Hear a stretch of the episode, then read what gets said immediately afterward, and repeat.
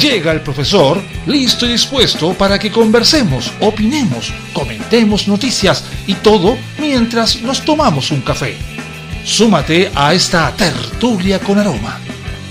Comienza Cafeitarse en la mañana con Eduardo Flores en la radio de los monos.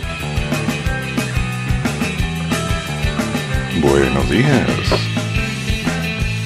Ah, no hay nada como un buen café, un desayuno sutil, la elegancia de poder comer algo en la mañana.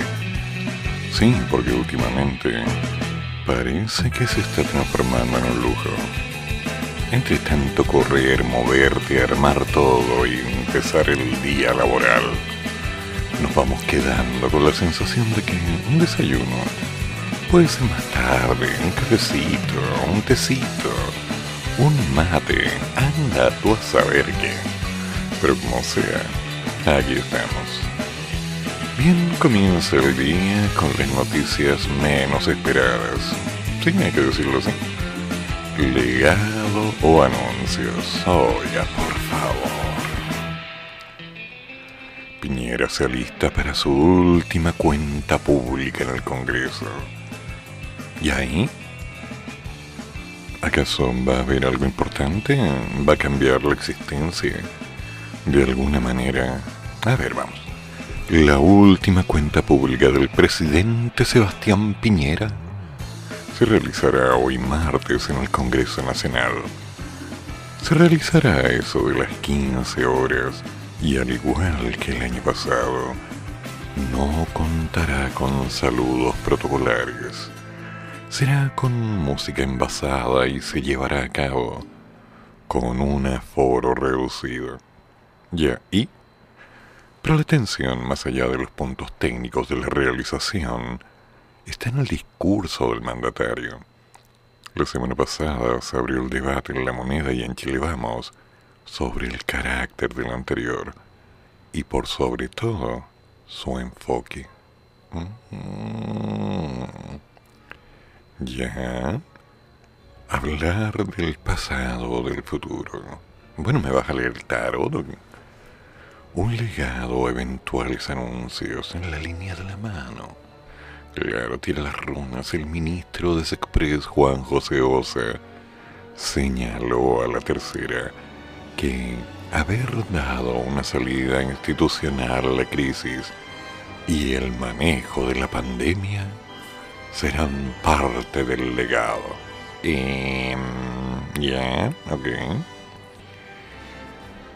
Sí, hay que aceptarlo. Hubo cosas buenas, hubo cosas malas y hubo cosas que todavía no se entienden. Pero, a ver, calma.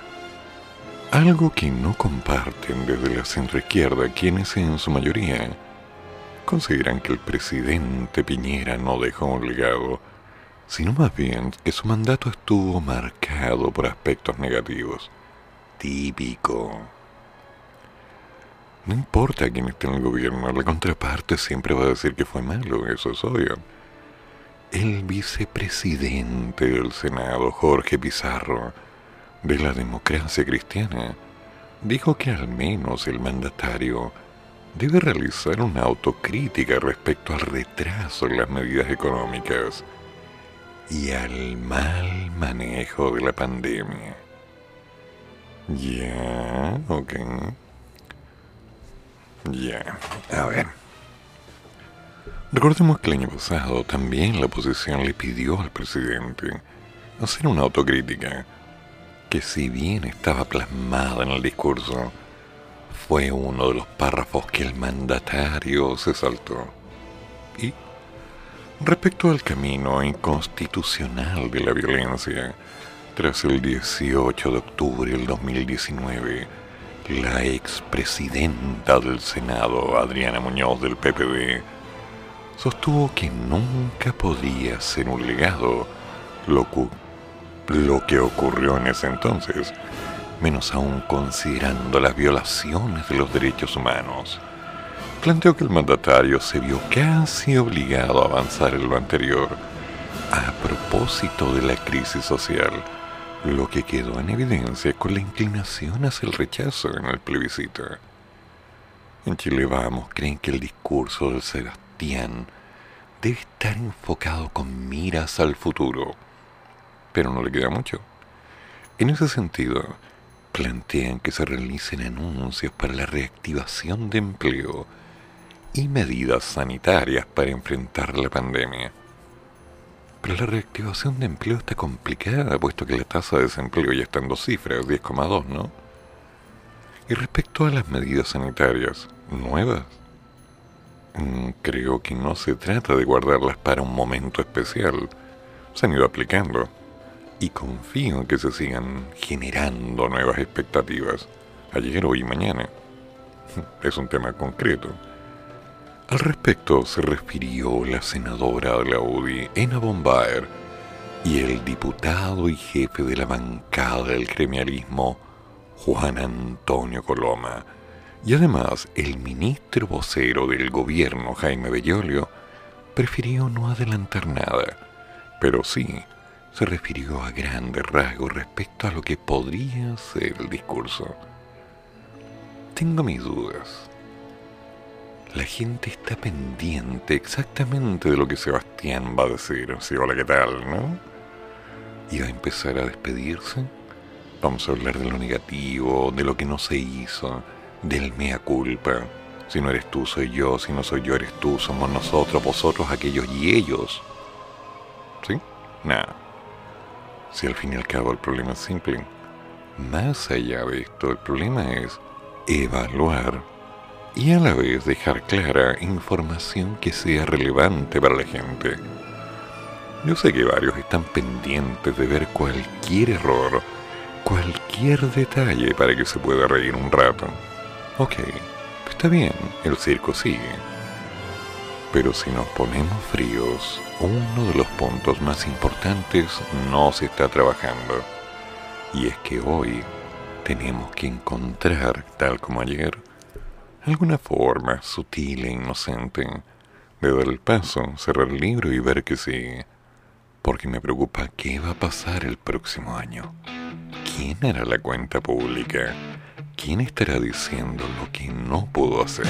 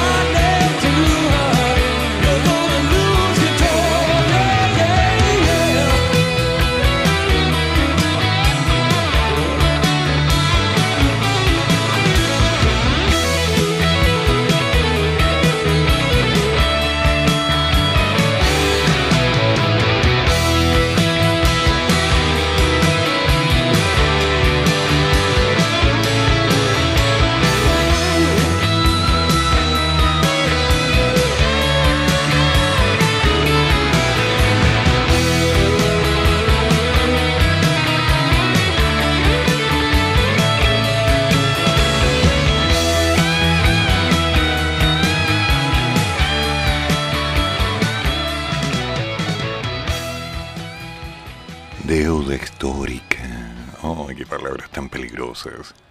Suena casi como tenemos que hablar. Ay.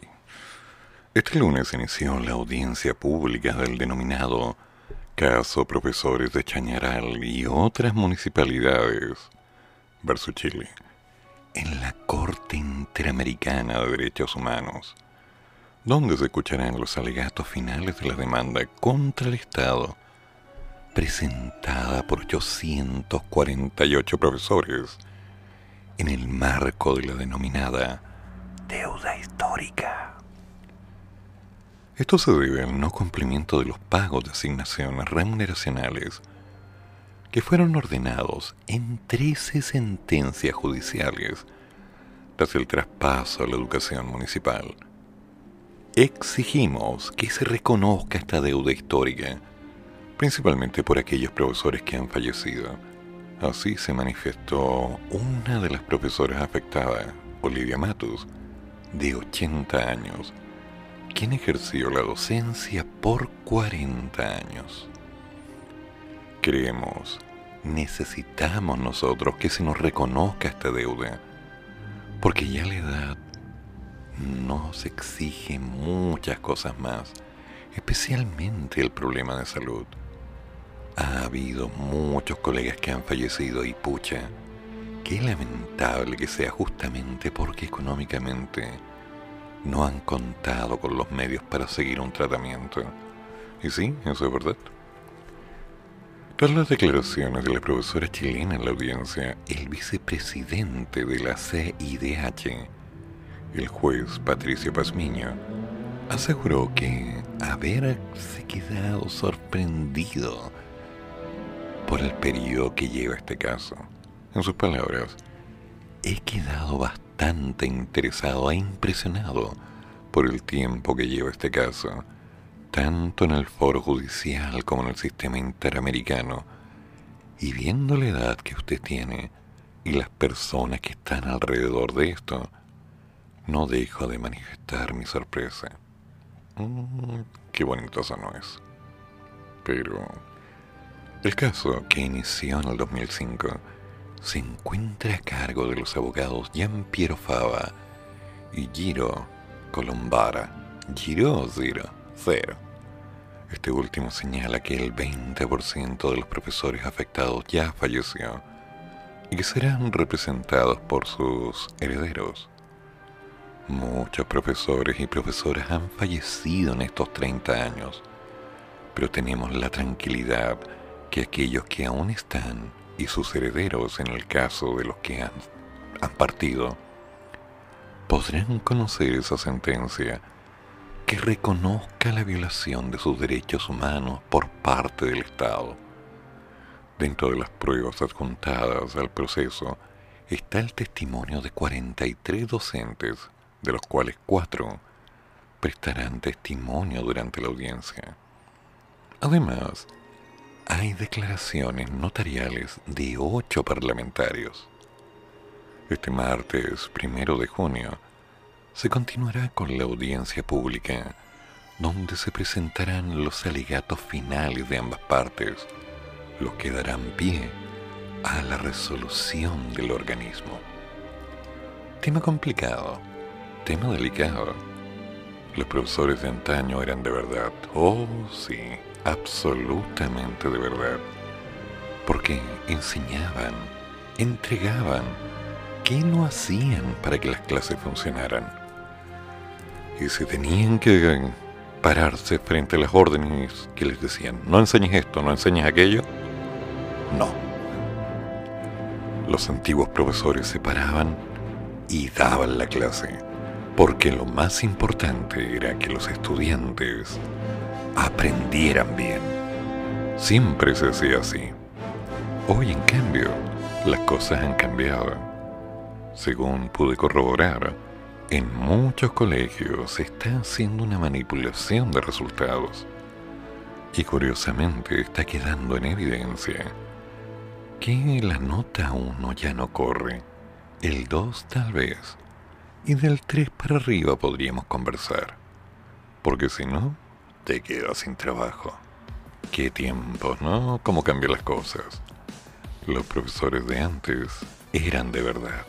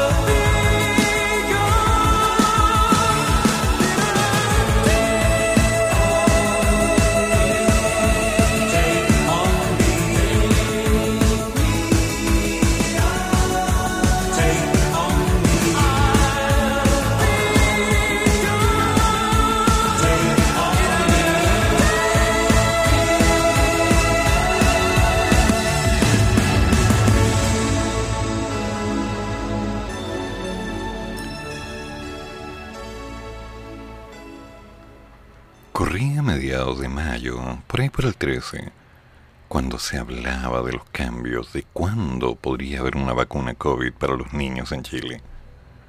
La idea se estaba conversando, puesto que habían positivas informaciones en esa semana en relación a lo que indicaban los gobiernos de Estados Unidos y Canadá respecto a la vacunación de los niños. El primer país autorizó el uso de la vacuna Pfizer para menores entre 12 y 15 años mientras que Canadá había hecho lo propio con anterioridad. Las dos naciones tomaron estas decisiones basadas en los argumentos médicos expresados por organismos como la FDA o Health Canada, los cuales han estado encargados de limitar los usos de las vacunas autorizadas en sus fronteras hasta hoy. Actualmente Chile es uno de los países líderes en el marco del proceso de inmunización situación que evidentemente ha llevado a las autoridades a evaluar cuándo se podría comenzar con la vacunación. Hay que recordar que en un inicio el presidente puso una meta de tener el 80% de la población local vacunada al 30 de junio de este año. Pero tal como decíamos ayer, la posibilidad de vacunar a los 4 millones de personas que aún faltan en los 30 días señalados se ve un tanto complicada. Ahora, hay que dejar claro que el proceso se ralentizó entre marzo y abril, y para mayo el Ministerio de Salud había prometido una aceleración entre las generaciones más jóvenes, entre los 40 y 20 años, niños, con la adquisición de 3 millones más de dosis de las vacunas AstraZeneca, CanSino y Sinovac. ¿Sí? Todo estaba tomando un cuerpo interesante. Pero ahora, el factor es concreto, puesto que el ISP aprobó el uso de la vacuna Pfizer en mayores de 12 años. ¿Por qué? Porque es seguro y eficaz. El pasado 20 de mayo, Pfizer Chile solicitó al Instituto de Salud Pública, al ISP, órgano encargado de validar las medicaciones y sus aplicaciones en el país, a habilitar el uso de la vacuna Pfizer BioNTech para niños, niñas y o adolescentes mayores de 12 años. 11 días más tarde, el ISP acogió dicha solicitud, por lo que Pfizer se convertirá en la primera vacuna para menores de 16 años. Según algunas fuentes, fue a través de una resolución del ISP, donde se informó el día lunes, ayer, que Pfizer Chile proporcionó información suficiente para demostrar que el uso de la vacuna en emergencia para personas mayores de 12 años es segura, eficiente y eficaz para prevenir la enfermedad.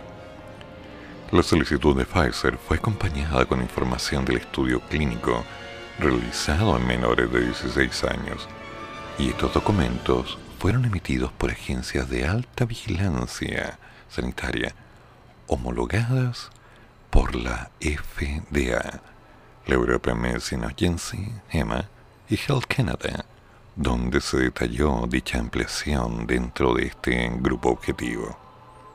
El director del ISP señaló que esta es una muy buena noticia para avanzar en la inmunidad capullo. Oh, no sé pero veremos. Un paso a la vez.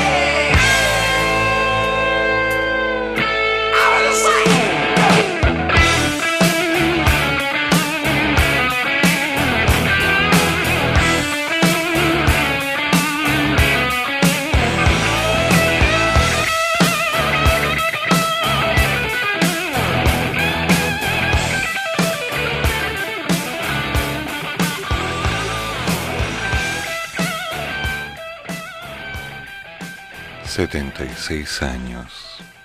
¿Sí?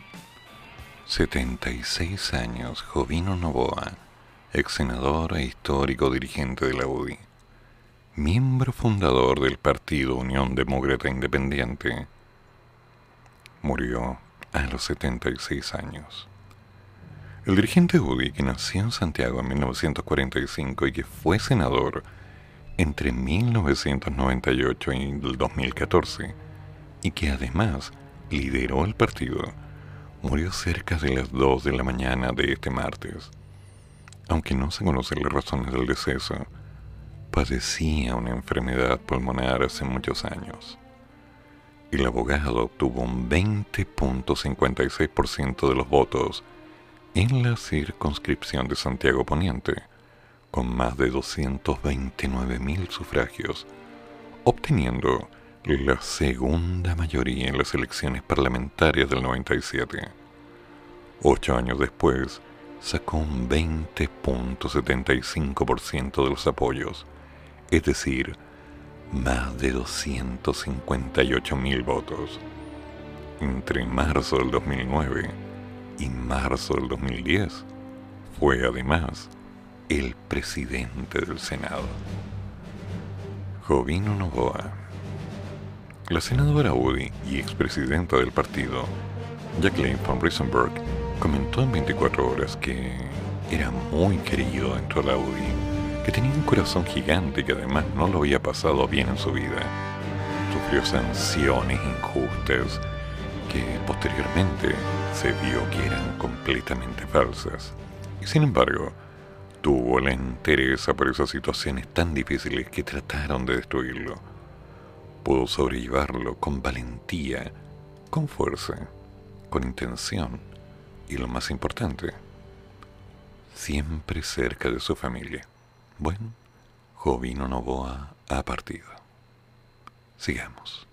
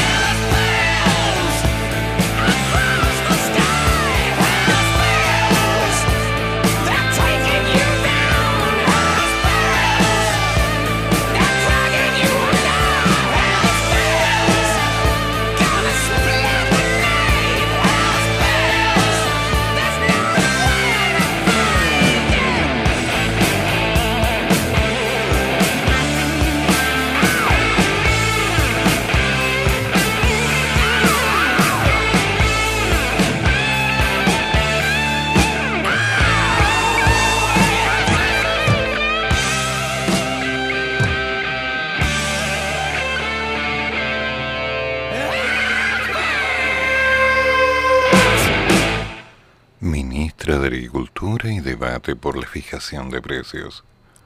Es un ruido que innecesariamente trae alzas.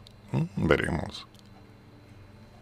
Desde que en marzo del 2020 el coronavirus se instaló en el país, cada cierto tiempo el debate en torno a la conveniencia de fijar precios a bienes o servicios esenciales comienza a resurgir. Se trata de una discusión que no solo se ha dado en Chile, sino que en todo el mundo.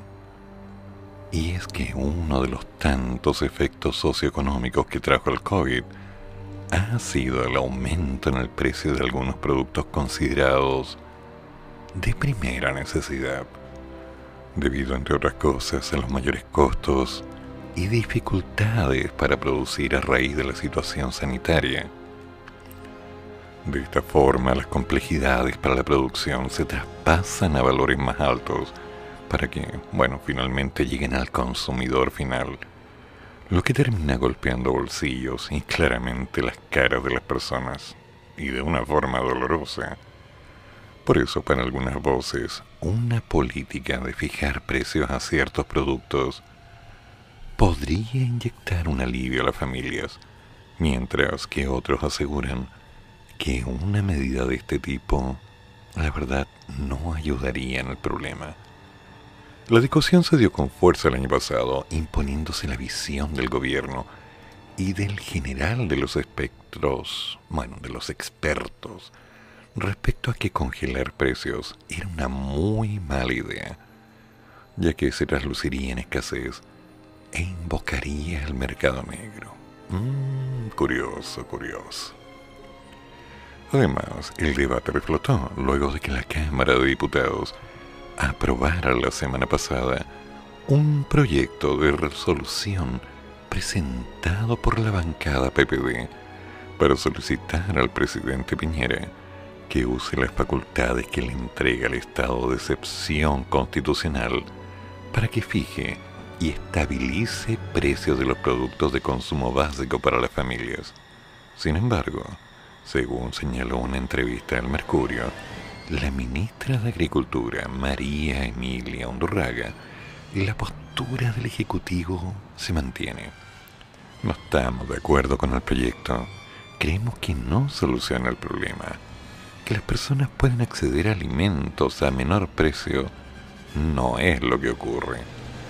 No es lo que ocurre no solamente por lo que uno ve en los libros de economía, que uno puede decir que esa es mucha teoría, pero no en la práctica, porque la verdad es que nosotros tenemos estudios. Ya, muy bien.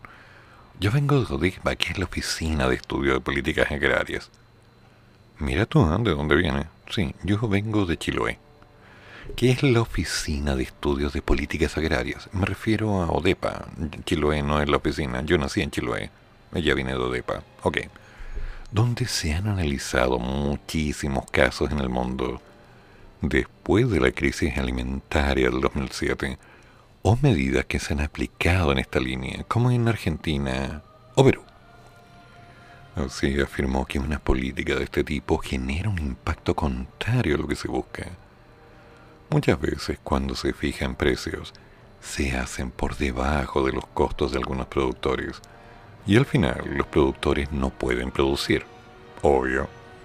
Esto provoca un desabastecimiento, o sea, disminuye el stock de los productos, con lo que finalmente sube el precio. Y como no puede subir al mercado formal, se crean los mercados informales. El mercado negro sube el precio y finalmente las personas terminan accediendo a alimentos a un costo mayor. Asimismo, agregó las dificultades operativas que tendría una medida de este estilo. Es muy difícil fijar un precio, ya que, por ejemplo, en el caso de la agricultura, se deben tomar en cuenta los efectos estacionales. Fijar un precio del tomate en enero, donde está la mayor cantidad de producción, es muy distinto a hacerlo en junio, cuando los tomates vienen de invernaderos, donde los costos son más altos. Qué interesante. Pues sí, tiene razón en algunas partes. Pero lo claro es que tal vez, y solo tal vez, si hubiera una focalización respecto al cómo ir creando alternativas para que la producción tuviera una subvención para seguir generando los recursos que se necesitan, potenciar el acceso a las compras a un monto adecuado para que los negocios y, digamos, las fuentes de entrega pudieran acceder a un descuento que no perjudicara al mundo. Podría ser bastante bueno. Y claro, hay que estudiar esas variables. No es tan fácil como decir, ay, se me ocurrió. No. Hay una teoría económica, hay modelos de derivados de por medio. Paso la palabra. Derivados. Y no estoy hablando de cálculo. Hay que estudiar un poquito el tema. Pero claro, estoy hablando de personas que vienen de la UDEPA y que particularmente están en un Ministerio de Agricultura. Asumo que saben lo que hacen. ¿O no?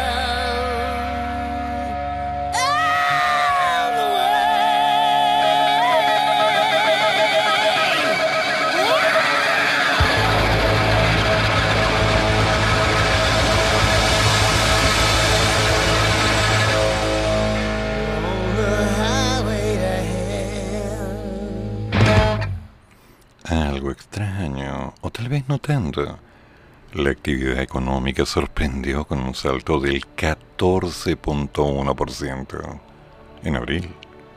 Se esperaba un 6% si mal no recordamos. Pero algo estuvo pasando. ¿Tendría alguna relación con la llegada de ciertos retiros? Curioso.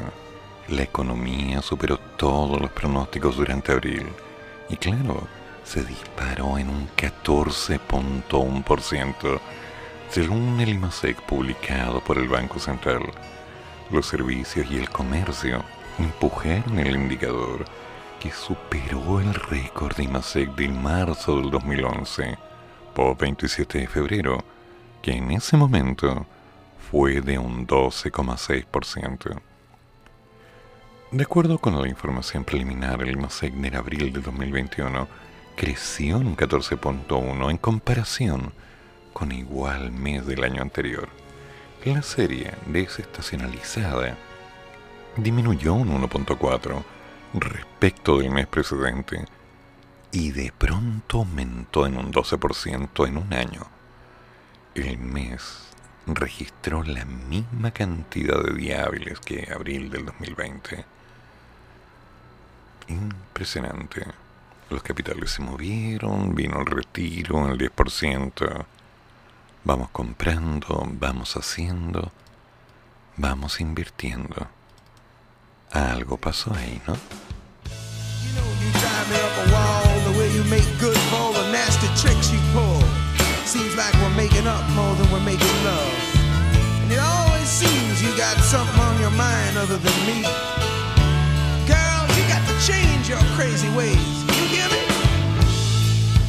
Say you're leaving on a 7:30 train and that you're heading out to Hollywood. Girl, you've been giving me the line so many times it kinda gets like feeling bad.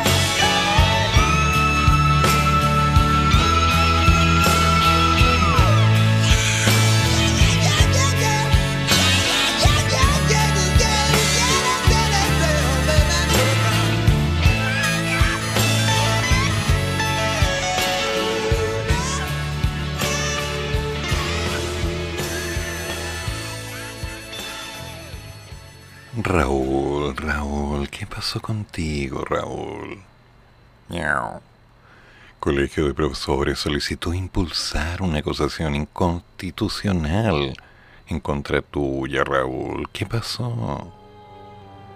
El Colegio de Profesores solicitó ante la Comisión de Educación de la Cámara Baja que se impulse una acusación constitucional contra el ministro del ramo, Raúl Figueroa, debido a que las sanciones que dijo estar evaluando contra los sostenedores municipales que, estando en condiciones de reabrir sus escuelas en pandemia, no lo han hecho. Bueno, por algo usó esas palabras, tal vez no sean suyas. De acuerdo a la tercera, el titular del Miniduc indicó que la subvención se ha seguido pagando y no ha dejado de pagarse durante todo este periodo de pandemia y que analizaremos más adelante si es necesario tomar alguna medida para que los sostenedores municipales cumplan a cabalidad con la obligación de llevar adelante la reapertura. El presidente del magisterio, Carlos Díaz, planteó a los diputados el día lunes, ayer, que esas palabras tienen algo extraño. Lo que hay ahí es una amenaza concreta del ministro. Es probable que ahora quiera bajarle el perfil pero para el dirigente la situación con los municipios no es el único motivo que meritaría iniciar un libelo. Mm, hay un abandono del ministro respecto a la educación en general. Desde el inicio de la pandemia, su única ocupación ha sido ver cómo volver a la presencialidad, pero no ha habido una preocupación en el proceso. La solicitud de los docentes surge después de que 19 alcaldes firmaron una carta contra los dichos de Figueroa, así como de las críticas del presidente de la comisión mencionada, Juan Santana, y la integrante de la misma instancia, Camila Rojas. Mm. Pero hasta ahora en la subvención a los colegios sin contar la asistencia, sigue siendo pagada. Y, a diferencia del año pasado, cuando se logró aquello a través de un proyecto de ley, en el 2021 los recursos llegan mediante una extensión de la glosa presupuestaria de la cartera, la cual se extenderá hasta el 30 de junio. Aunque tiene fecha de vencimiento, el ministro Figueroa dijo a algunos matutinos que la subvención se ha pagado y seguirá pagándose sin considerar el criterio de la asistencia en virtud de la ley de presupuestos. O sea, hay una vigencia que se renovará todo el tiempo que sea necesario. Durante este periodo la asistencia presencial es voluntaria y son los apoderados quienes optan por enviar o no enviar a los niños al colegio. Hmm.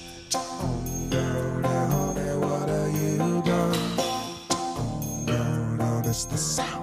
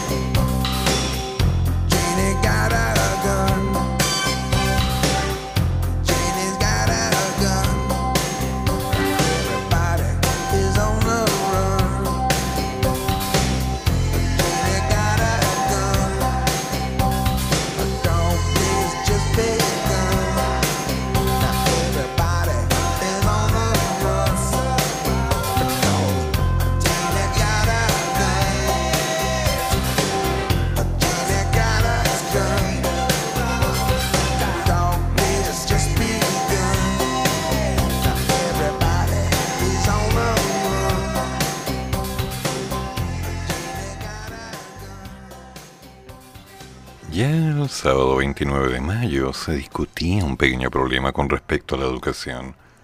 Daphne Figueroa, presidente de la Coordinadora de Padres y Apoderados por el Derecho a la Educación, manifestó que lo primero es cuidar la vida de los estudiantes.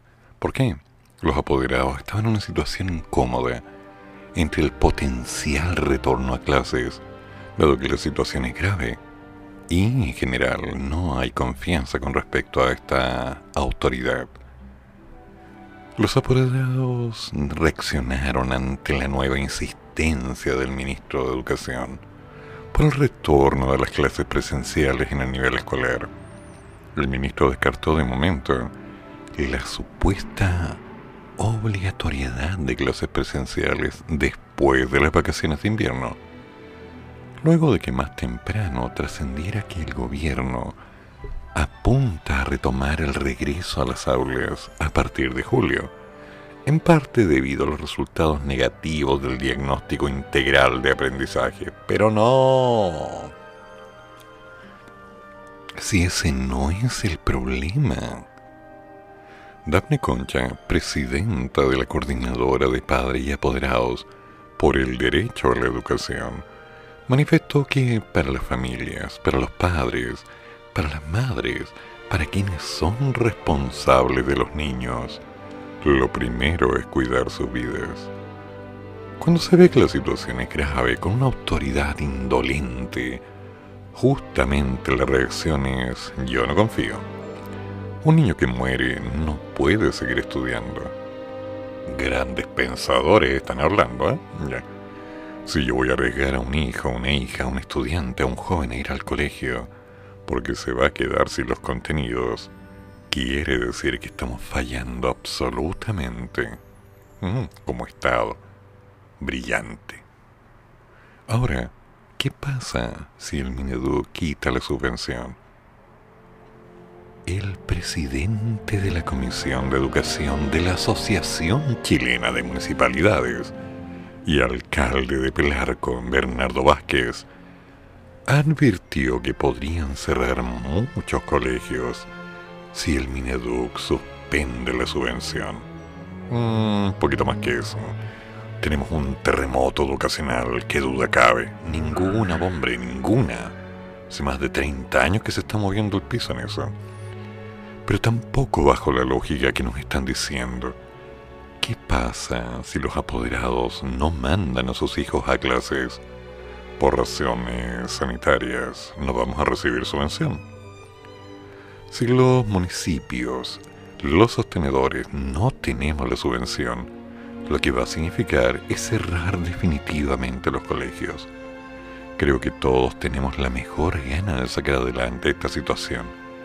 Pero, en forma obligatoria, lo más probable es que lo único que suceda es que muchos no manden a sus hijos a clases.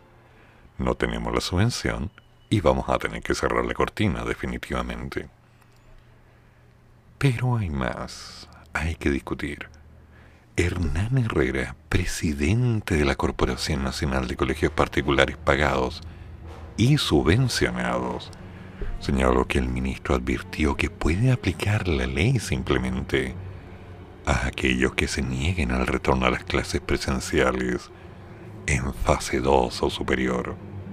No amenazó, simplemente advirtió Creo que él debería aplicar lo que la ley establece. Si el Ministerio de Salud determina que es posible hacer clases a partir de la fase 2, inmediatamente tiene que aplicar ese criterio. Pero Hernán, ¿de qué estás hablando? Hernán Herrera. Bájate del pony, hombre. No te ves bien así. Aterriza. El problema es otro.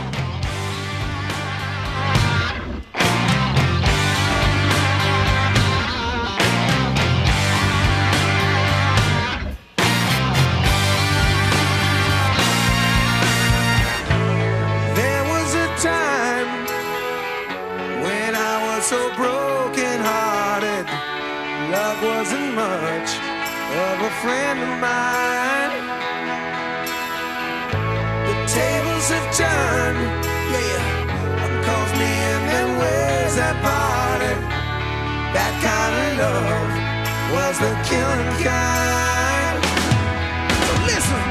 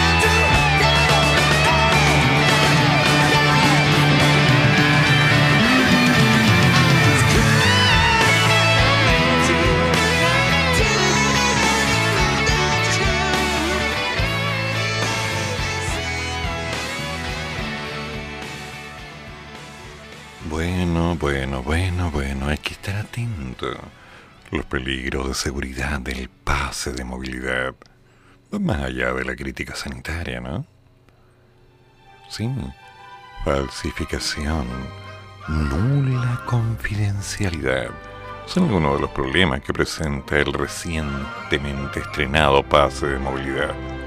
En un rápido ejercicio, la unidad de reportajes de algunas radios, particularmente de BioBio, confirmó que cualquier persona puede acceder a los datos de quienes hayan completado el proceso de vacunación.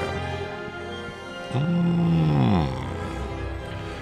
E incluso pueden modificar los datos para, digamos, hacerse un carnet personal. Según se dice, parece que lo hicieron muy rápido. Con bastante alevosía y escándalo, el domingo 23 de mayo el presidente anunció la implementación definitiva del pase de movilidad para todos quienes tengan completado su esquema de vacunación contra el COVID. Y la medida, bueno, ha dejado algunos ruidos extraños. Solo tres días más tarde, el miércoles 26, entró finalmente en vigencia el documento que se obtiene ingresando a mevacuno.gov.cl y autenticándose mediante la clave única. Claro, se trata de una medida para dar mayores libertades a quienes decidieron vacunarse, independiente del estado en que se encuentre su comuna en el plan paso a paso. Pero hay algunos problemas. ¿Qué es el QR? El QR, el QR, es un código que puede ser leído en cualquier celular y que directamente redirige al fiscalizador, que puede ser un guardia de algún negocio, comercio, supermercado, mall, lo que sea, hacia una página web donde se despliegue el banner informando si el ciudadano tiene o no su vacunación. Hasta ahí estamos bien, ¿no? Pero las observaciones realizadas por algunos expertos están apuntando muy bajo nivel de seguridad, principalmente en cuanto a la protección de datos de los usuarios y al riesgo inminente de falsificación y, por qué no decirlo, de mala utilización del documento. De hecho, a la hora de implementar el pase, el Ministerio de Salud decidió no dotarlo de firma electrónica avanzada, lo que hubiese, hubiese más bien permitido considerarlo como un instrumento público y así certificar la veracidad del mismo, pudiendo además perseguir penalmente a quienes lo falsifiquen. Pero no. Sin ir más lejos, el artículo 4 de la ley 19.799 indica expresamente todos los documentos electrónicos que tengan la calidad de instrumento público deberán suscribirse mediante firma electrónica avanzada. Algo que, como ya se señaló, no ocurre con el pase de movilidad. ¿No será ya desde el viernes que está corriendo por Twitter una cierta información de alguien que dice, mándame tu dato y te imprimo tu carnet de movilidad? Sí, un emprendedor que dijo, esta es la mía. Claro, Elegimos una persona al azar, le enviamos los datos, nos saca el carnet, lo entrega en el metro, le pagamos dos lucas. ¡Maravilloso! Pero qué manera de entregar información. Y te puedo asegurar que la gente lo hace. Es más, esa falta de criterio, esa imperiosa necesidad de hacer las cosas mal, es la que después de un tiempo nos mete en un problema. Porque ¿quién te asegure que tus datos ya no están en el computador de alguien que curiosamente cambió el nombre, hizo una leve modificación y claro, se va a meter en problemas. Pero te comento, Dado que el documento es tuyo, adivina quién va a tener que compartir la culpa. Bien, me gusta la gente inteligente. Creo que ya entendiste el mensaje secundario de mi locución. Gigi, no confíes en nadie, no le entregues tu clave a nadie. Ten cuidado. Ah, y lávate las manos. Más mejor. Gigi.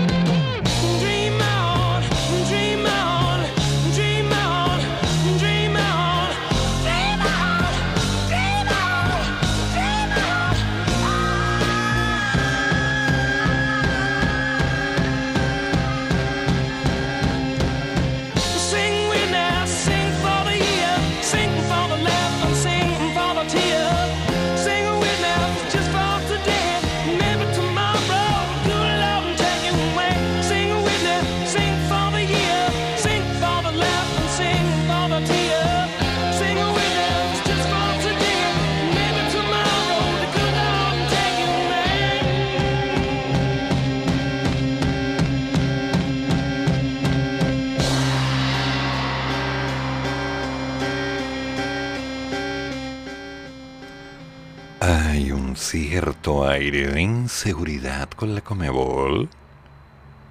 El gobierno de Bolsonaro dice que la realización de la Copa América en Brasil aún se está negociando y pone algunas condiciones. No hay nada seguro. Luis Eduardo Ramos, el ministro de la presidencia, lo dice. En tanto, medios locales reportan que el Ejecutivo habría determinado cerrar las fronteras en medio del alza de los contagios. El ministro de la Presidencia de Brasil, Luis Eduardo Ramos, dijo este lunes que el gobierno aún está negociando la realización de la Copa América, anunciada horas antes por la CONMEBOL y estableció una serie de condiciones para que se pudiera hacer algo, como por ejemplo que todas las elecciones estén vacunadas. No hay nada seguro. Quiero decirlo en forma clara. Estamos en medio del proceso, pero no eludiremos una demanda si tenemos que atenderla. El ministro anticipó que este martes el gobierno del presidente Jair Bolsonaro tendrá una posición final sobre si Brasil será o no la única sede de la Copa América que originalmente se iba a celebrar en Colombia y Argentina. No obstante, dejó entrever que la administración de Bolsonaro es favorable a la realización del torneo en Brasil, donde la pandemia curiosamente sigue descontrolada y ya ha dejado cerca de medio millón de fallecidos, con una media diaria de 2.000 óbitos. Ramos remarcó que la Copa América es un evento privado. Rechazó la ola de críticas que ha generado el anuncio de la Conmebol de que Brasil acogería el torneo, aunque reconoció la situación difícil que vive el país por la pandemia. Expuso una serie de condiciones para albergar el certamen, entre ellas la ausencia de público en los estadios. Es importante destacar que ese evento, en caso de que se realice, no tendrá público. Por el momento son 10 equipos como máximo, divididos en dos grupos y 65 personas por delegación, todos vacunados. No hay un documento firmado, estamos negociando, estamos llegando a un acuerdo. Ramos no reveló cuáles serían las ciudades sede que albergarían los partidos de la Copa América, algo que según él será responsabilidad de la Confederación Brasilera de Fútbol. Pero me pregunto, ¿qué estará pensando la versión chilena de interés? Porque claro, habían aprobado la opción, pero me queda la duda. ¿Cómo lo estarán tomando? ¿Saltarán? Es una buena pregunta. Después de todo, a la gente le gusta jugar.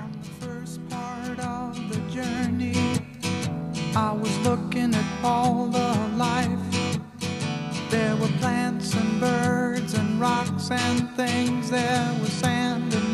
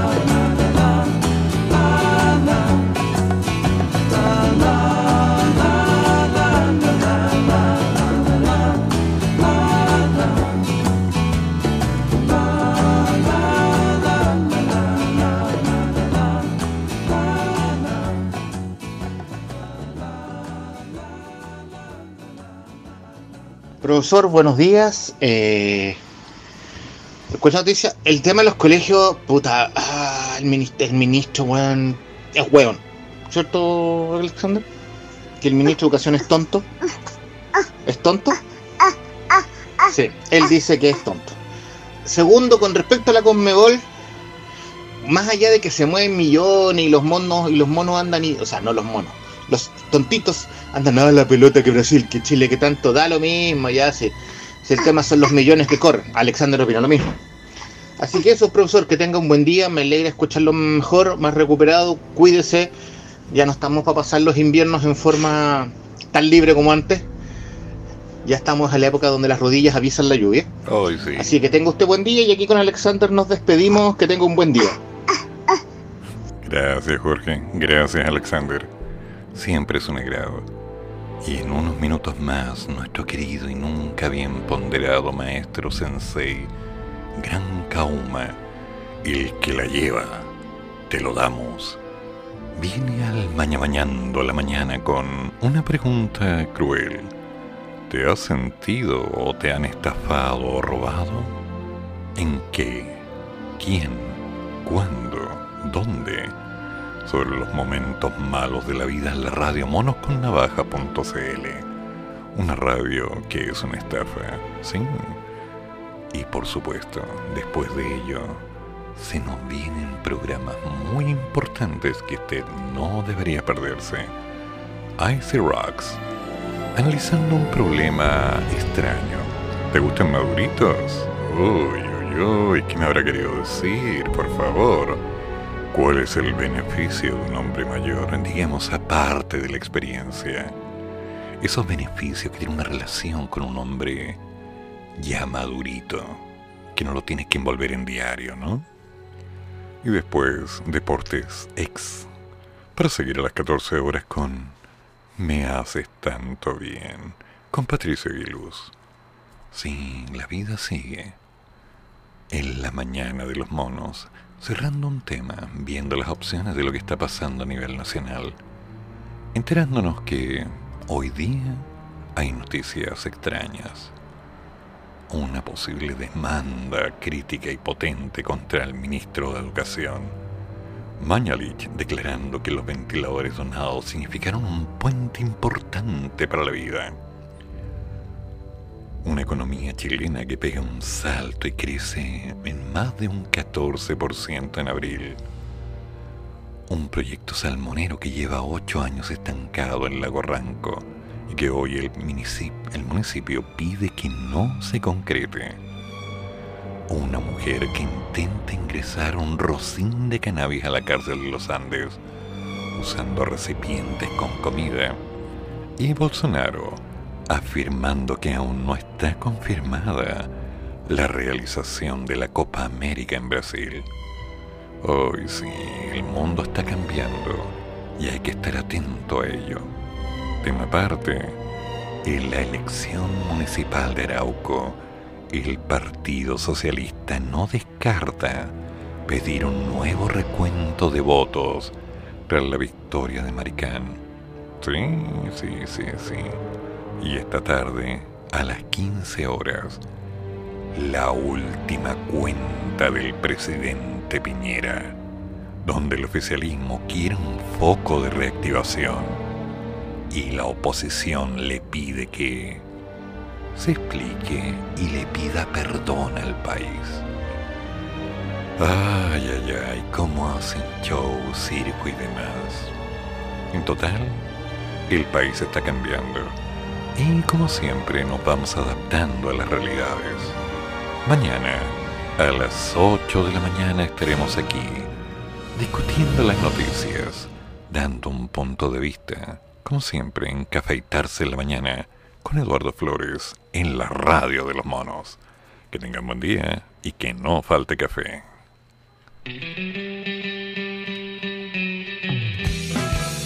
Termina el programa, pero sigue el café. Y el profesor ya volverá para otra vez cafeitarse en la mañana, aquí, en la radio de los monos.